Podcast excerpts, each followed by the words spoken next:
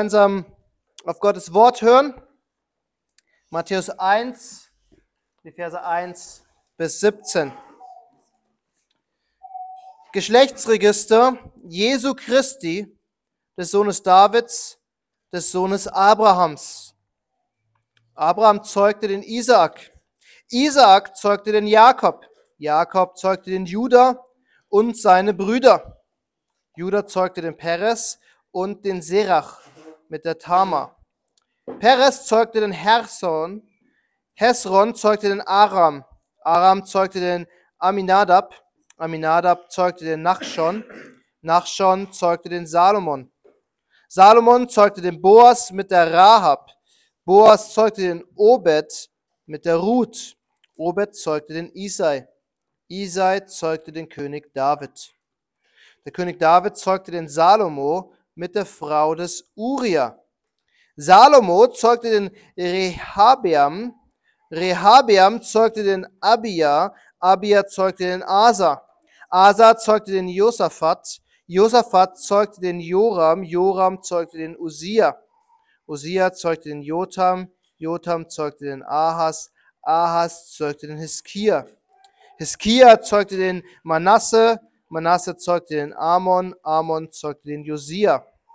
Josia zeugte den Jechona und dessen Brüder zur Zeit der Wegführung nach Babylon. Nach der Wegführung nach Babylon zeugte Jechonia den Shealtiel. Shealtiel zeugte den Zerubabel. Zerubabel zeugte den Abihud. Abihud zeugte den Eliakim. Eliakim zeugte den Asor. Asor zeugte den Zadok. Zadok zeugte den Achim und Achim den Eliud. Eliud zeugte den Eliasser. Eliasser zeugte den Matan. Matan zeugte den Jakob. Jakob zeugte den Josef, den Mann der Maria, von welchem Jesus geboren ist, der Christus genannt wird.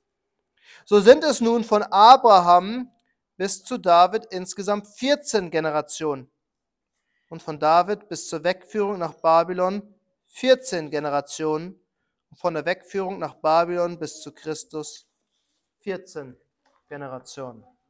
Dann lasst uns beten. Großer Gott, der Mensch ist wie Gras und die Herrlichkeit des Menschen wie die Blume des Grases.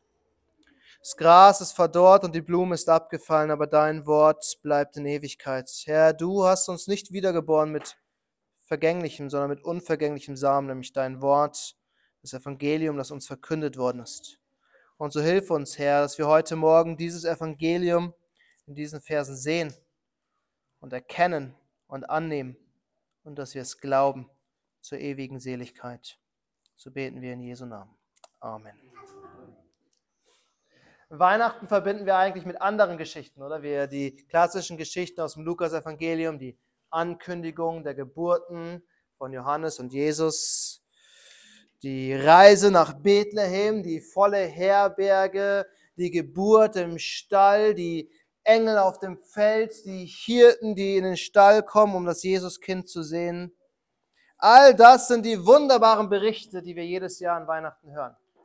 Und in den wenigsten Fällen denken wir an ein Geschlechtsregister im Matthäusevangelium. Vielleicht, wenn wir an Matthäus denken, noch der Bericht von den Weisen aus dem Morgenland, die kommen, um Jesus anzubeten. Aber ich behaupte, gerade diese ersten Verse im Matthäus-Evangelium sind Weihnachtsverse. Sind Verse, die wir eigentlich an Weihnachten lesen sollten. Es ist die Bestätigung des lang erwarteten Christus, des Messias, des Erlösers. Endlich ist er gekommen. Wir könnten sagen, unsere Verse sind die jüdische Weihnachtsgeschichte. Es ist die konsequente Fortsetzung, wie im Alten Testament ein wichtiges Ereignis eingeführt wird, wie ein Abschnitt ähm, begonnen wird. Die Juden im ersten Jahrhundert wussten sofort, als sie diesen Abschnitt gelesen haben, jetzt passiert etwas Wichtiges. Die Berichte, die jetzt folgen, sind absolut entscheidend. Und das wird vor allem deutlich, wenn wir betrachten, wer in diesem Geschlechtsregister alles erwähnt wird. Und es sind viele Namen über Judah, Hiskia, Josia, aber vor allem sind es zwei Namen, die auffallen. Das Geschlechtsregister Jesu Christi, des Sohnes Davids, des Sohnes Abrahams. Und wir müssen gar nicht viel vom Alten Testament wissen, um zu wissen, diese zwei Namen sind wichtig. Abraham, der große Erzvater, und David, der große König. Und dann am Ende des ganzen Geschlechtsregisters finden wir noch einen wichtigen Hinweis. Da heißt es, so sind es nun von Abraham bis zu David insgesamt 14 Generationen. Und von David bis zur Wegführung nach Babylon 14 Generationen. Und von der Wegführung nach Babylon bis zu Christus 14 Generationen. Wir haben also Abraham, David und jetzt auch noch die Wegführung nach Babylon.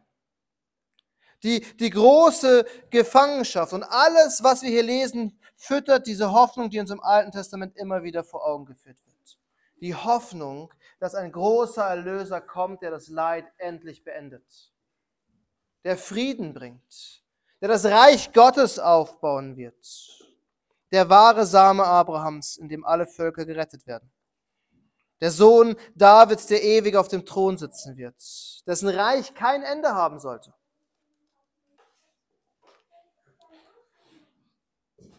Endlich die wahre Befreiung aus der Gefangenschaft.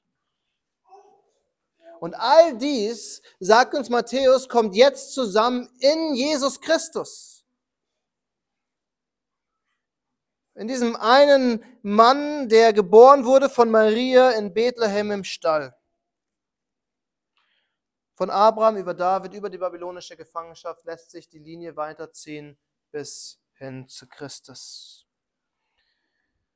Und deshalb wollen wir uns dieses eine Thema heute Morgen anschauen, der lang erwartete Erlöser. Das ist der Titel der Predigt, der lang erwartete Erlöser. Und das Erste, was wir anschauen, ist der versprochene Same. Der versprochene Same. Und damit beginne ich bei Abraham. Das Geschlechtsregister erwähnt zuerst David, aber eigentlich müssen wir bei Abraham anfangen. Er war der große Erzvater, in den das Volk Gottes erwählt wurde.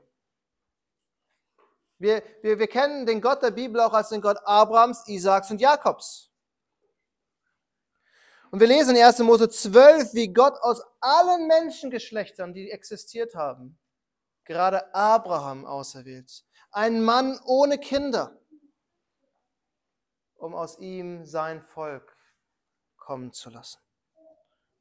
Und er gibt Abraham in 1. Mose 12, Vers 3 diese wunderbare Verheißung, und ich will dich zu einem großen Volk machen und dich segnen und deinen Namen groß machen und du sollst ein Segen sein.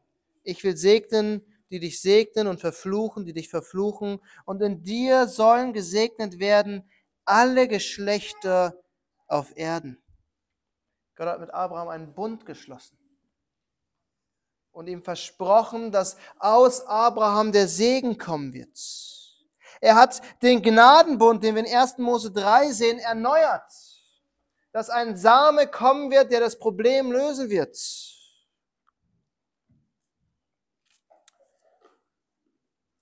Dieser Same der Frau wird in Abraham eine ganze Familie, wird in der Familie Abrahams ein ganzes Volk, aus dem der Erlöser kommen soll. Und dann haben wir in 1. Mose 22 die, die wunderbare, großartige Verheißung, die uns Paulus später auf Christus auslegt. Abraham packt seinen Sohn Isaak und er nimmt Feuerholz mit und er zieht auf den Berg hinauf, weil Gott ihm gesagt hat, er soll seinen Sohn opfern. Und er baut einen Altar, er legt das Holz auf, auf den Altar, er fesselt seinen geliebten Sohn, seinen einzigen Sohn der Verheißung und er legt ihn auf den Altar und gerade als er sein Messer emporhebt, stoppt Gott ihn.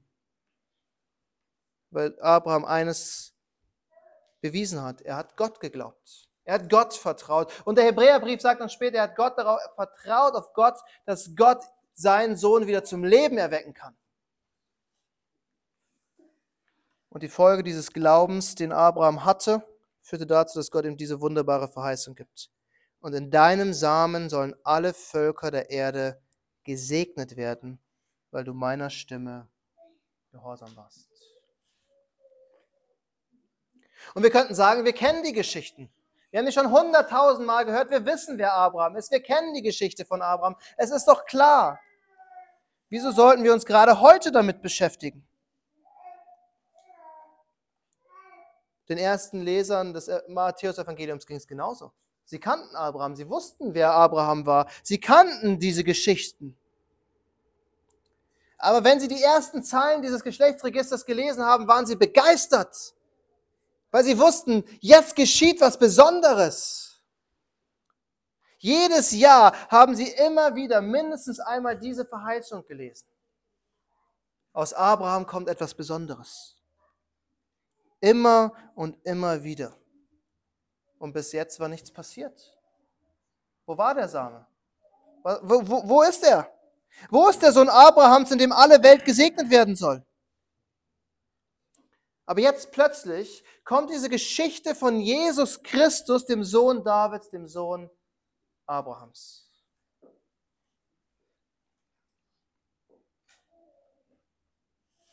Matthäus macht hier eben deutlich, dass Jesus dieser lang erwartete Messias ist. Wir leben in einer Zeit, in der Familie immer mehr verfällt. Kaum einer kann wahrscheinlich seine Familie bis vor dem Zweiten Weltkrieg nachverfolgen, geschweige denn ins 19. Jahrhundert oder ins 18. Jahrhundert. Wenn man nicht gerade aus einem Adelsgeschlecht kommt, die sie sorgfältig ihre Stammbäume gepflegt haben, weiß keiner, wer seine Vorfahren waren. Aber die Geschlechtsregister im Alten Testament zeigen uns Gottes Treue. Von Adam bis Christus konnte jede einzelne Generation nachverfolgt werden. Der Same der Frau hat niemals aufgehört zu existieren. Der Same Abrahams hat niemals aufgehört zu existieren. Und Lukas geht sogar so weit, dass er Jesus Vorfahren bis zu Adam zurückführt, bis zu Gott selbst. Und jetzt ist er da, der lange erwartete Same, der versprochene Nachkomme. Was für ein Grund zur Freude muss es gewesen sein. Endlich ist die Erlösung gekommen. Es ist eindeutig, die Linie von Abraham bis Christus ist ununterbrochen. Hier muss doch jetzt der Messias da sein. Warum sollte ein Zolleintreiber, ein Ausgestoßener aus der Gesellschaft sich die Mühe machen, dieses Geschlechtsregister an Anfang seines Buches zu setzen? wenn es nicht wirklich eindeutige Wichtigkeit hat. Christus ist der versprochene Messias. Er ist uns verheißen als der große Erlöser, in dem alle Welt gesegnet wird. Und dieser Segen ist in Christus gekommen. Die Vergebung der Sünden. Die Rechtfertigung aus Glauben allein. Heiligung Annahme als Kinder Gottes. Und Paulus geht darüber hinaus und sagt in Epheser 1, Vers 3, dass wir in Christus alle Segnungen des Geistes in den himmlischen Regionen haben. Als Christus an Weihnachten in Bethlehem in einem Stall geboren wurde, ist unser Erlöser geboren worden, der uns allen Segen Gottes gebracht hat. Für alle, die an ihn glauben. Aber lass uns weitergehen. Lass uns den zweiten Punkt betrachten. Der versprochene König. Wir hatten der versprochene Same oder der lang erwartete Same und jetzt kommt der versprochene König. Und das ist eigentlich der Punkt des Geschlechtsregisters. Das heißt, Jesus Christus, der Sohn Davids. Und am Ende in Vers 17 zählt, zählt Matthäus 14 Generationen von Abraham bis David, von David bis zum babylonischen Exil und vom Exil bis Christus auf. Und im hebräischen Alphabet und der ganzen Zahlenkunde, die die Hebräer geführt haben, war 14 die Zahl Davids. Im Geschlechtsregister hier geht es um den König, der gekommen ist. Und wir alle kennen die Geschichte von David. Er ist der Prototyp eines Königs. Alle anderen Könige werden an ihm gemessen. Und nicht, weil er ohne Fehler war. Er hat gesündigt. Und seine schlimmste Sünde wird uns sogar berichtet. Er hat Ehebruch begangen mit Bathseba. Und es ist interessant, dass Matthäus hier nicht Bathseba erwähnt in seinem Geschlechtsregister, sondern er sagt, der König David zeugt den Salomo mit der Frau des Uriah, dem Gerechten in der ganzen Geschichte. Der Einzige, der in der ganzen Geschichte keinen Fehler begangen hat. Und dennoch war David ein Mann nach dem Herzen Gottes. Obwohl David in seinem sündigen Herzen böse Pläne geschmiedet hat,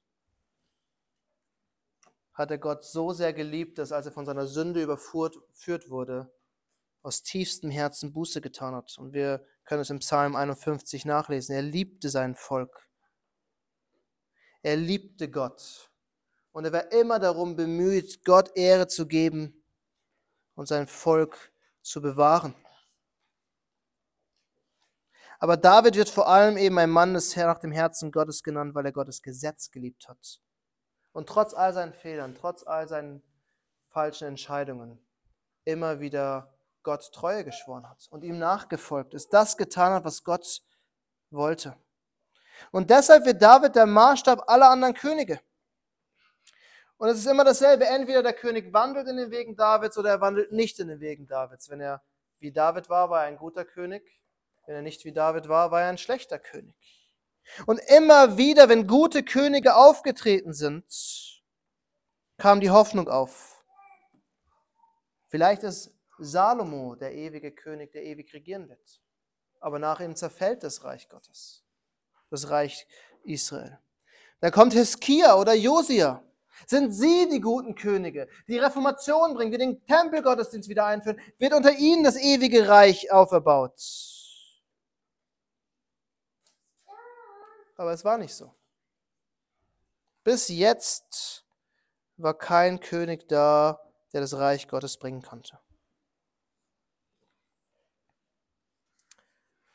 Und obwohl diese Verheißung war, David wollte Gott ein Haus bauen und Gott sagt, ich will dir ein Haus bauen, ich werde deine Familie segnen, dein Nachkomme wird auf dem Thron sitzen. Wo ist dieser Nachkomme, der auf dem Thron sitzen soll? Wo ist dieser ewige Same, dessen Reich kein Ende hat?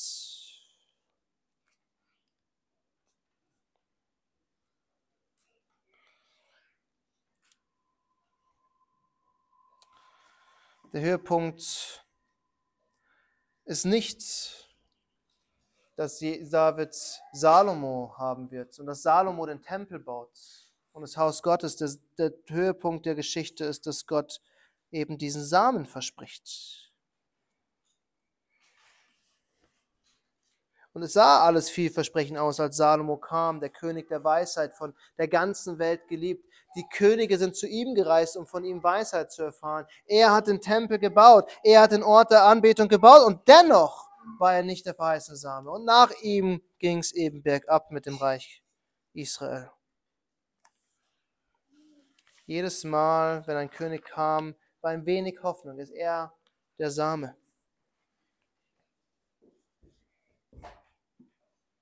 Und als Matthäus sich dann endlich hinsetzt, um sein Evangelium zu schreiben und sich überlegt, wie er sein Evangelium beginnt, beginnt er mit einem Paukenschlag.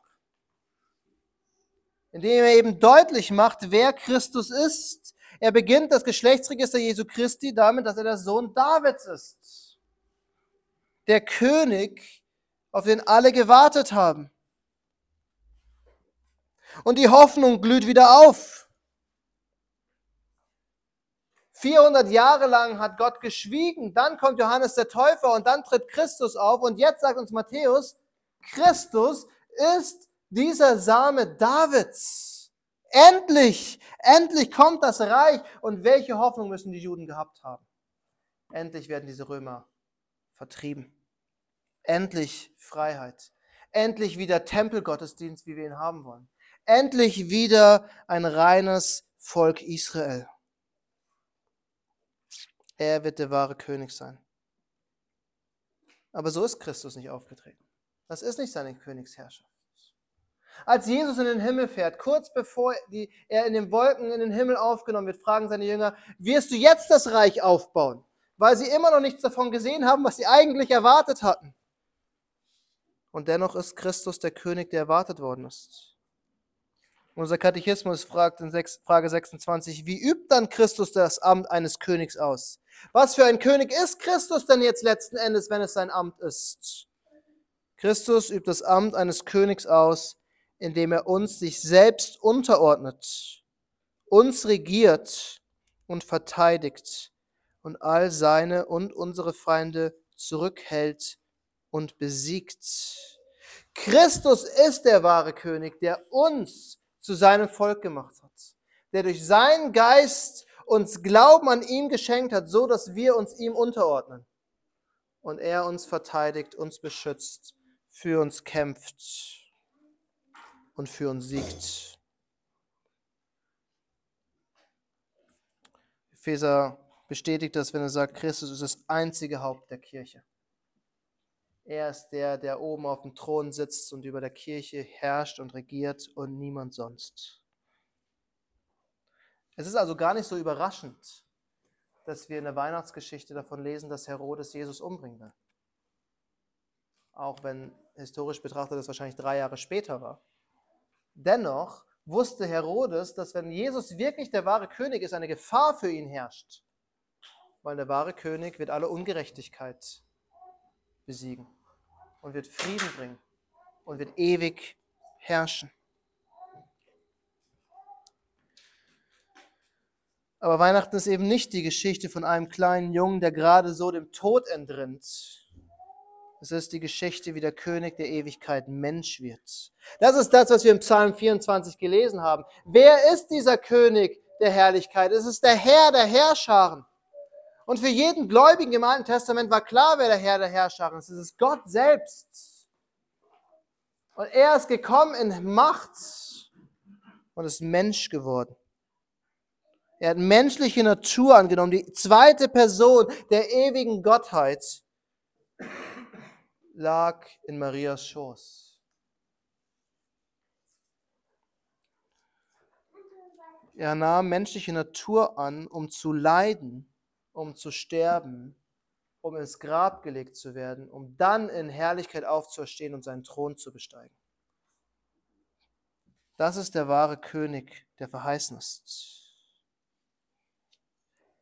Und es ist interessant, wie Matthäus sein Evangelium aufbaut. Er beginnt mit dem Christus, der der Sohn Davids ist und, und der wie ein Mensch für uns gewirkt hat, und er beendet das Evangelium mit den Worten, und siehe, ich bin bei euch. Mir ist gegeben alle Macht im Himmel und auf Erden, und siehe, ich bin bei euch alle Tage bis an das Ende der Weltzeit.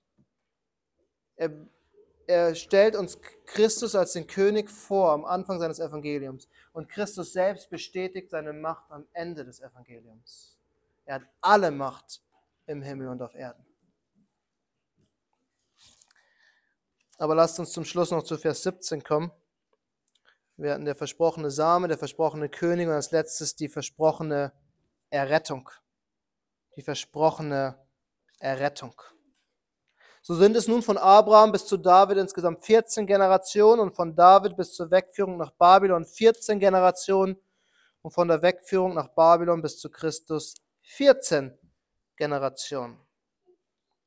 Und wir könnten jetzt Seiten füllen und es ist schon gemacht worden. Warum gerade 14? Und es sind doch eigentlich mehr als 14 und es ist nicht lückenlos und, und, und, und, und. Wir könnten all diese Diskussionen führen, aber ich glaube nicht, dass das der Inhalt einer Predigt sein sollte. Und ich glaube auch nicht, dass uns das weiterbringt. Weil wenn wir, wenn wir in dieser Symmetrie sehen, dass Matthäus einen wichtigen Punkt uns vermitteln will. Er will nicht lückenlos ein Geschlechtsregister aufführen. Und wir könnten das. Wir könnten mit den Namen, die wir haben, die Lücken füllen, wenn wir ins Alte Testament gehen. Das ist nicht das Problem sondern er will uns zeigen, worum es wirklich geht. Bis jetzt wurden uns zwei Höhepunkte der Geschichte Israels deutlich gemacht. Der Same Abrahams ist gekommen und der Same Davids, der König, ist gekommen. Aber jetzt sehen wir einen Tiefpunkt eigentlich, nämlich die Wegführung nach Babylon. Und Matthäus spricht nur von der Wegführung nach Babylon, von dem Exil. Er sagt nicht, dass Israel zurückgekommen ist. Er spricht nicht vom endgültigen Exodus zurück ins verheißene Land. Die Gefangenschaft in Babylon war letzten Endes der Höhepunkt des Untergangs. Israel war konstant ungehorsam. Und irgendwann hat Gott sie bestraft. Und die Babylonier sind über sie hergefallen, haben Israel eingenommen und haben sie in Gefangenschaft geführt. Weder gottesfürchtige Könige noch Propheten haben das Volk zur Umkehr bringen können. Und wir könnten jetzt sagen, aber was ist mit den Geschichten von Esra und Nehemia, von den Propheten wie Zachariah? Israel war doch zurückgekommen. Sie waren doch da. Sie haben doch den Tempel wieder aufgebaut. Sie haben doch die Stadtmauern Jerusalems wieder aufgebaut. Was ist denn damit? Das stimmt. Unter den Persern durften sie zurückkehren, aber sie hatten keine Freiheit. Sie war kein souveränes Land geworden. Sie waren unter der persischen Herrschaft. Und Alexander der Große hat sein griechisches Reich über Israel erstreckt. Und nachdem er gefallen ist, haben die Römer gedacht, Israel ist ein gutes Land, dann lass uns das doch beherrschen.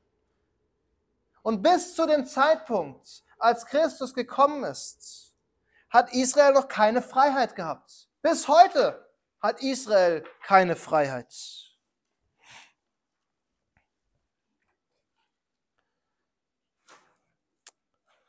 Sie waren nicht frei. Der wahre Exodus und die Freiheit, die wahre Rückkehr, von denen die Propheten gesprochen haben, ist immer noch nicht eingetreten gewesen. Aber Matthäus sagt uns, es waren 14 Generationen von Abraham bis David, 14 Generationen von David bis zur Wegführung und jetzt weitere 14 Generationen. Und was ist geschehen? Christus ist gekommen. Also muss doch diese Exodus, die Rückführung aus, dem, aus der Gefangenschaft, irgendwas mit Christus zu tun haben, warum würde Matthäus sich sonst die Mühe machen, diese Zahlensymmetrie aufzuzeigen? Es ist vielleicht für uns eine kleine Andeutung, aber es ist eine offensichtliche. In Christus ist die wahre Befreiung gekommen. In Christus ist die wahre Erlösung gekommen, die wahrhaftige Rückführung in das Reich, was verheißen wurde. Ununterbrochen bestand die Hoffnung, es kommt der König, es kommt der Same. Irgendwann wird die Besatzungsmacht vertrieben werden. Aber das war nicht Christi Plan. Christi Plan war wahrhaftige Freiheit. Er ist gekommen, um das Reich der Himmel zu predigen. Er kam als der Sohn Davids, als der Sohn Abrahams, um wahre Freiheit zu bringen. Freiheit von Sünde, Freiheit von Schuld, Freiheit vom Tod, Freiheit vom Teufel. Und in dieser Welt wirkt das Reich Gottes schon fast lachhaft. Wer ist das Reich Gottes? Wo ist es denn? Wo ist das Reich, was Christus verkündet hat? Aber eines Tages wird es in Fülle kommen, am Ende der Zeiten. Es ist herrlicher als alles, was wir uns je vorstellen können. Schöner als, als, als jede Freiheit, die wir uns auf dieser Erde ausmalen könnten. Und im Reich der Himmel sind am Ende wir die wahren Kinder Abrahams. Im, Im Reich der Himmel haben wir den wahrhaftigen Samen Davids als König. Das Reich der Himmel, wenn es kommt in Offenbarung, wird uns beschrieben als ein Reich, wo Christus inmitten seines Volkes auf dem Thron sitzt und so herrlich scheint, dass es keine Sonne und kein Mond und keine Sterne mehr gibt.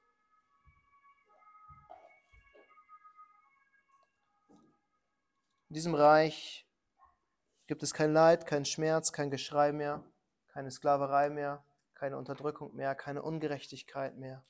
Es gibt nur noch Herrlichkeit und Frieden mit Gott. Und das ist die wahre Freiheit, die Christus gebracht hat. Frieden mit dem ewigen Gott. Das ist das, woran wir eigentlich an Weihnachten denken sollten. Wenn wir so wollen, ist Weihnachten der Anfang vom Ende der Erlösung. In Christus hat die gesamte Heilsgeschichte, die wir im Alten Testament sehen, ihren Höhepunkt erreicht und ist zum Ende gekommen. Weil in Christus sind alle Verheißungen Ja und Amen. In Christus ist alles erfüllt, was uns im Alten Testament versprochen wurde. Nichts fehlt mehr. Die Erlösung ist vollkommen. Sie ist vollbracht. In Christus hat Gott sein Volk endgültig erlöst. Und in diesem Geschlechtsregister Jesu Christi sehen wir, dass diese letzten Tage angebrochen sind. Der Same ist da, der König ist da, der Thron ist bestiegen, das Friedensreich ist angebrochen. Und wir warten nur noch darauf, dass es vollkommen in Erfüllung geht. Das ist die Hoffnung, die wir an Weihnachten bekommen. Weil ein Kind, was in der Grippe liegt, kann nichts tun. Aber Christus, der von den Toten auferstanden ist und zur Rechten Gottes sitzt, der kann alles tun. Denn ihm ist gegeben alle Macht im Himmel und auf Erden. Amen.